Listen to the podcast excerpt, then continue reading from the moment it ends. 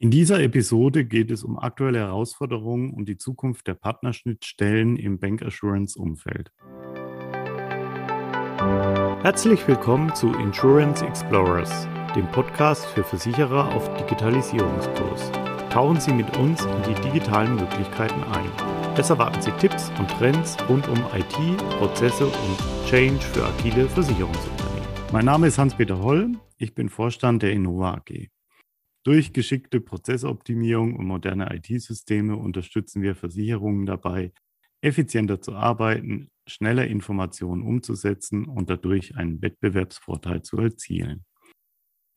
Ja, heute kann ich begrüßen und es freut mich sehr, Michael Nerge, Vorstand der Lifestyle Protection Versicherung und Ulrich Wilden, Programmleiter bzw. Product Owner äh, des Restschuldssystems Resi bei HDI Deutschland. Hallo ihr beiden, schön, dass ihr da seid. Hallo Hans-Peter. Hans-Peter, vielen Dank für die Einladung. Ja, bedanke mich auch. Schön, dass wir das machen dürfen. Ja, schön. Michael, vielleicht fangen wir mal bei dir an. Was ist denn überhaupt Bank Assurance? Vielleicht kannst du das mal kurz umreißen und äh, wie ist da auch so das Marktumfeld? Das äh, würde mich mal zu Beginn interessieren. Ja, kann ich gerne machen. Bank Assurance ist ja eigentlich ganz einfach. Das heißt einfach nur, du gehst in eine Bank und kaufst eine Versicherung. Oder in einer Bank wird dir eine Versicherung angeboten. Das ist die Grundidee von Bank Assurance. Ist ein, eigentlich kommt es eher aus dem Französischen, da heißt es Bank Assurance. Ist eigentlich ein Vertriebsweg, der in Deutschland gar nicht so bekannt ist. Natürlich weiß jeder, dass man Versicherungen in der Bank kaufen kann. Aber dass das jetzt ein großer, wichtiger Vertriebsweg ist, weiß man oft gar nicht so. Aber tatsächlich ist es beispielsweise in Deutschland so, dass 30 Prozent aller Lebensversicherungen werden über einen Bankschalter verkauft und 5% aller Sachversicherungen. Es gibt Länder in Europa, beispielsweise in Frankreich, Spanien ist es auch ähnlich, da werden teilweise bis zu 80% der Versicherungen werden über diesen Vertriebsweg Bank verkauft. Und äh, wir, wenn ich nur ein bisschen Werbung für uns machen darf an so einer Stelle von der Lifestyle Protection, wir gehören zum Talangs-Gruppe. Die Talangs-Gruppe hat einen ganz großen Bankgeschulungsbereich, äh, wo wir für unsere Bankenpartner, die wir so haben, das ist eine Targo Bank, oder eine Postbank exklusive Versicherung gegründet haben, die extra nur für die Bankenpartner, die wir haben, Versicherungsprodukte herstellen und die dort auch vertrieben werden. Und wir als Lifestyle Protection, wir sind ein Spezialversicherer, wir gehören auch zur Talangs-Gruppe. Unsere Produkte findet man beispielsweise an Kredite gebündelt, aber man findet sie auch auf Kreditkarten, so klassische Reiserücktrittsversicherung, aber wir machen beispielsweise auch Handyabsicherungen. Okay, vielen Dank. Das heißt, wenn wir jetzt einen Blick auf die Technik wirft. Ihr müsst sozusagen die Produkte, die die Banken anbieten, in irgendeiner Form, ich sag mal, fachlich beziehungsweise von, von dem Aktuariat her ähm, konzipieren. Und dann muss aber der Bankschalter ja irgendwie an eure Systeme angebunden werden. Absolut. Ist natürlich eine evolutionäre Entwicklung in den letzten, letzten Jahren, Jahrzehnten da gewesen. Während du früher äh, einfach Prospekte in die Bankfilialen verteilt hast, da sind große LKWs durch die Gegend gefahren und haben Versicherungsprodukte, so Prospektanträge am Bankschalter abgelegt. Und äh, wenn du dann zu deinem Bankberater gegangen bist und wolltest gerne Versicherung haben, konnte der quasi ein Formular aus der Schublade ziehen und hat äh, dort einen Versicherungsantrag für dich ausgefüllt. Und klar, im Laufe der Jahre ist das immer, immer technisierter worden. Das heißt, das nennt man heute Point-of-Sale-Policierung.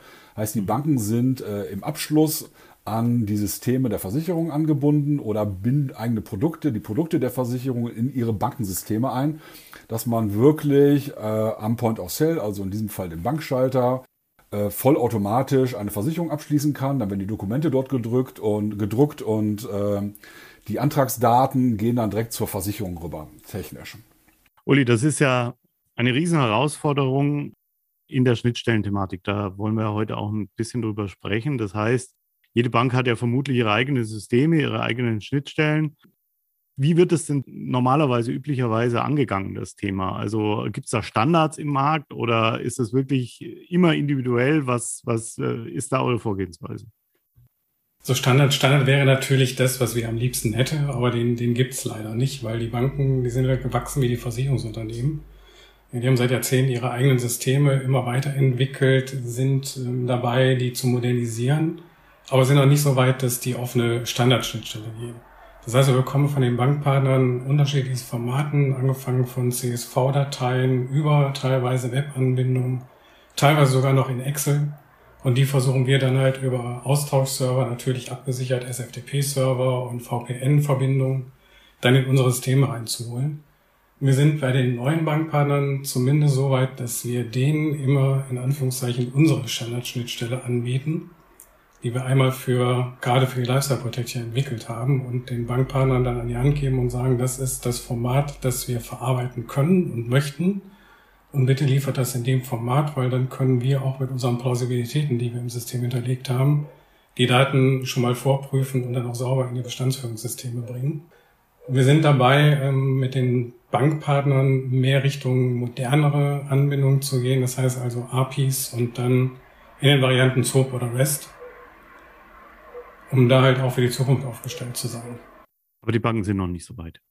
Die sind leider noch nicht alle so weit. Die aktuellsten, die ganz frischen Bankpartner sind so weit. Die arbeiten sogar schon mit REST API, also die modernere Variante der API-Schnittstellen. Die meisten Banken sind noch mit SOAP unterwegs ist auch ein gangbarer Weg, aber REST hat halt den Vorteil, man ist flexibler man ähm, hat bei Sophia nur XML als Rückmeldung aus den Anfragen, die man bekommt. Und bei REST ist man wesentlich flexibler und auch schneller in, in der Installation. Und das ist halt der Weg, wo wir hinwollen. Aber das wird noch ein bisschen dauern. Okay, jetzt wenn man äh, in der Versicherungswelt an Standards und Schnittstellen denkt, äh, vor allem Richtung äh, Vertriebe, dann kommt ja Bipro oftmals ins Spiel, ja, als Standard, äh, der im Markt sich immer mehr etabliert. Ähm, spielt das bei euch eine Rolle oder ist das, ist Bipro selber noch gar nicht so weit? Ja, Bipro, wir haben auch schon einige Projekte im Bipro-Umfeld gehabt, aber Bipro ist halt was, was aus der Versicherungsbranche kommt und in erster Linie auch abzielt auf jetzt Makler für Versicherungsunternehmen. Die Banken haben halt ihre eigenen Schnittstellen, ihre eigenen Prozesse und die sind halt nicht unbedingt bereit, dann auf eine Schnittstelle von Versicherungsunternehmen zu gehen. Ja, zumal die mit, mit verschiedenen Versicherern zusammenarbeiten und der eine hat ein Bipro, der andere hat kein Bipro. Und deshalb ist das in der Bankenwelt aus meiner Sicht kein Thema. Ja, vielen Dank für, für diesen technischen Einblick. Ähm, Michael, ich würde gerne mal ein bisschen in die Zukunft gucken. Also du hast ja vorhin schon ausgeführt, welche Versicherungsprodukte heute so über den Bankschaltertisch gehen, sozusagen, ob der jetzt virtuell oder physisch ist. Ähm, aber was ist denn so die Zukunft in diesem ganzen Bank Assurance Markt? Ähm, bleibt das bei diesen eher klassischen Versicherungsprodukten oder, oder wie kann man sich die Zukunft in diesem Markt vorstellen?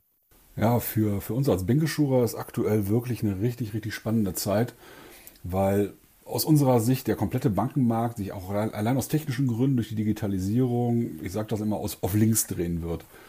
Heißt, äh, ihr merkt das ja selbst, man geht im Grunde genommen äh, verstärkt jetzt nochmal durch Corona, es geht keiner mehr in die Bank. Nur noch in den seltensten Fällen, die meisten Menschen können digital oder per App oder per Laptop ihre Bankgeschäfte erledigen. Und darauf müssen sich die Banken einrichten. Das machen sie auch. Aber sie sind noch lange nicht so weit. Das heißt, äh, wir haben in Deutschland natürlich eine Bankenlandschaft, die ganz klar aus dem Filialgeschäft kommt. Äh, große traditionelle Häuser, aber nach und nach merkt man, die müssen sich umstellen. Die merken, ihre Filialen werden nicht mehr voll, die schließen Filialen und müssen parallel gucken, ne, dass sie äh, ihren Kunden digitale Angebote machen. dass sie eine Seite, die man ja sieht, man Sparkassen, Volksbanken und so weiter und so fort. Und ähm, was du merkst, äh, da tauchen auf einmal digitale Player auf.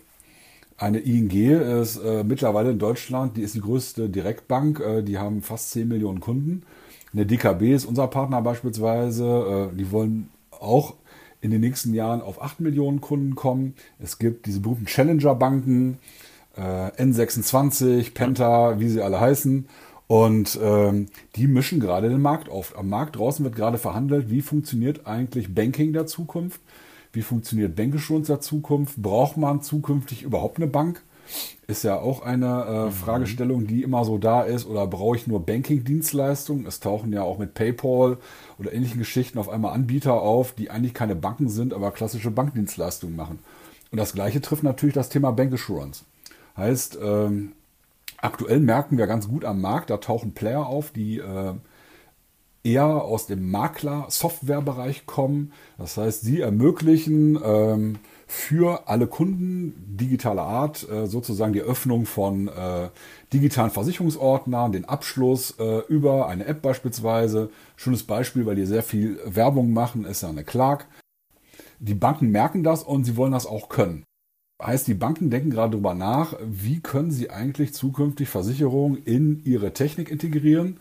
Äh, und dabei müssen ja selbst noch ihre eigenen Hausaufgaben lösen und äh, bauen fast alle noch an ihren Kernbankensystemen. Das heißt, die Banken, mit denen wir heute zu tun haben, fragen uns grundsätzlich immer, wenn ihr Versicherungen mit uns machen wollt, wollen wir es am liebsten tatsächlich äh, im ersten, im nächsten oder in Zukunft, sagen wir es mal eher in der Zukunft, per API-Schnittstelle machen oder, oder was für andere Standards da zukünftig äh, geben kann.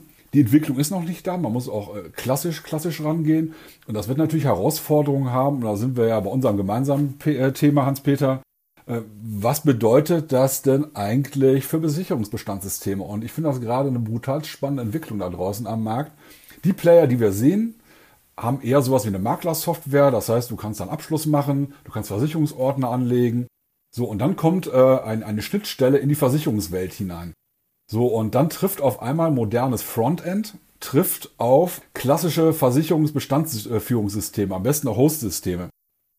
Das heißt, die ganze digitale Durchlässigkeit funktioniert einfach gar nicht. Immer an der Stelle, wo auf einmal so ein modernes Frontend ne, äh, auf ein Host-System trifft. So, und diese Player draußen am Markt versuchen das zumindest so zu harmonisieren und zu customizen, dass das schön und fluffig funktioniert. Aber da, äh, ich denke mal, an der Stelle wird zukünftig verhandelt werden, der Bankenschutz noch eine Rolle spielt, weil da musst du wirklich barrierefrei diesen, diesen Schritt machen können. Das heißt, du musst, wenn du vorne in, als Kunde in eine Bank rein musst, du end-to-end -end ins System der Versicherung reinkommen und wieder zurück. Das ist zumindest meine Sichtweise. Und der Markt geht auch dahin, weil zukünftig glaube ich nicht unbedingt, dass es dass, dass eine Bank nur noch eine Bank ist. Man redet ja heute immer, ihr wisst es äh, genauso wie wir, über Ökosysteme. Und eine Bank sagt, äh, sie ist ein Ökosystem rund um das Thema Finanzierung oder Bezahlen, wo unterschiedliche Dienstleister angebunden werden. Und da musst du natürlich technisch fähig sein. Das ist so unser, unser Bild. Und da blicken wir auch in die Zukunft mit euch zusammen rein, wenn wir darüber nachdenken, wie müssen wir uns als Versicherer aufstellen, damit wir in der Zukunft in dieser Ökosystemwelt äh, überhaupt stattfinden können.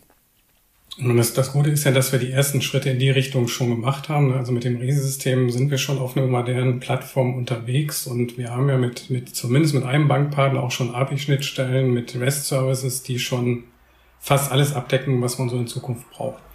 Das heißt also, so einen halben bis dreiviertel Weg in die Zukunft haben wir schon und den Rest, bin ich mir sicher, kriegen wir zusammen auch hin. Dass wir da den, den Playern am Markt so ein bisschen dazwischen fahren können. Das heißt, ihr habt mit dem Resi-System, was unser Innova-System ja ähm, ist, letzten Endes den monolithischen Host in den letzten Jahren schon abgelöst. Das heißt, ihr habt ein modernes System, was die Bestandsführung und die Schadenleistungskomponente und die Schnittstellen sozusagen in die Backends hinten kann.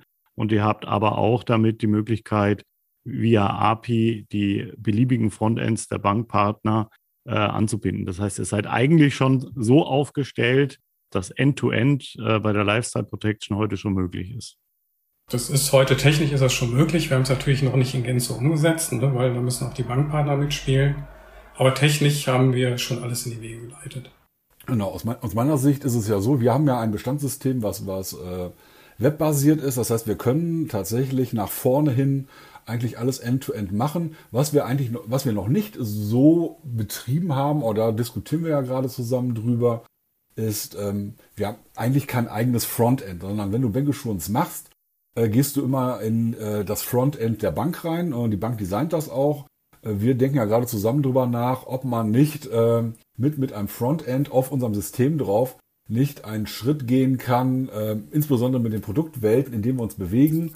Früher äh, haben wir das ja Annex-Produkte genannt, mittlerweile nennt man das ja Embedded Insurances ob man nicht mit Anhangprodukten oder diesen eingebundenen Produkten, ob das nicht die Zukunft sein kann am Markt, wenn äh, für bestimmte Kaufgelegenheiten, die ein Kunde hat, er kauft ein Handy oder er macht eine Reise, dass dann automatisch mobil äh, Versicherungsprodukte mit angeboten werden, wie eine Kfz-Versicherung oder eine Reiseversicherung oder eine Handyversicherung. Ähm, ob man, äh, oder ich sage es zumindest so, das System, was ihr uns so anbietet, aus meiner Sicht ist dafür schon geeignet. Was wir vielleicht noch machen müssen, ist dieser Schritt von der Frontend-Seite her, um sehr einfach und barrierefrei diese Produkte in jede mögliches Ökosystem, was sich rund um diese Themenlagen, die ich beschrieben habe, beschäftigt. Das heißt, die Vision, die da ist, ist letzten Endes Embedded Insurance Produkte mehr und mehr zu verkaufen. Das heißt, ähm, Annex-Produkte, die ähm, in bestimmten Lifestyle-Situationen sozusagen mitverkauft werden können. Und äh, dafür benötigt man natürlich Apps, Web-Frontends etc., um sich dort reinzuhängen. Ähm, und das ist sozusagen der nächste Schritt, der Weg in unsere gemeinsame Zukunft. Genau. Das ist das, äh, wovon wir zumindest glauben, dass es die Zukunft ist, auf deren Weg wir uns machen wollen. Und es macht natürlich dann Spaß, weil wir das Gefühl haben, dass wir wichtige Schritte schon gemacht haben auf dem Weg. Das heißt, mit der Entscheidung, die wir getroffen haben, mit dem Resi-System, dass wir, äh, glaube ich, ganz gut gerüstet sind äh, für eine Zukunft, ne, die wirklich äh, Richtung Embedded Insurances geht und äh, auch in Richtung ganz klar digital und mobil. Wunderbar. Ein schöner Blick in die Zukunft. Vielen herzlichen Dank euch beiden für die doch recht ja, tiefen Einblicke, die ihr uns gewährt habt. Ich fasse nochmal zusammen. Plan ist API-Economy, Embedded Insurance. Das ist noch nicht Realität. Wir sind auf dem Weg dorthin und die Vision ist sozusagen ein End-to-End Produkt und System für ähm, die Bankpartner, aber auch für andere Partner anzubinden, die die Daten, wie du schon sagst, barrierefrei von der API in die Backends und wieder zurückspielen können. Absolut. Das ist das ist unsere Idee. Schritt eins, dass wir technisch dazu möglich, fähig sind, ne, dank eurer Hilfe. Und dass natürlich auf all diesen Produkten Lifestyle Protection draufsteht. Selbstverständlich. Vielen herzlichen Dank. Ja, und wenn Sie, liebe Insurance Explorers, mehr zu dem Thema erfahren wollen, dann, wie immer, kontaktieren Sie uns gerne für einen Austausch. Dankeschön.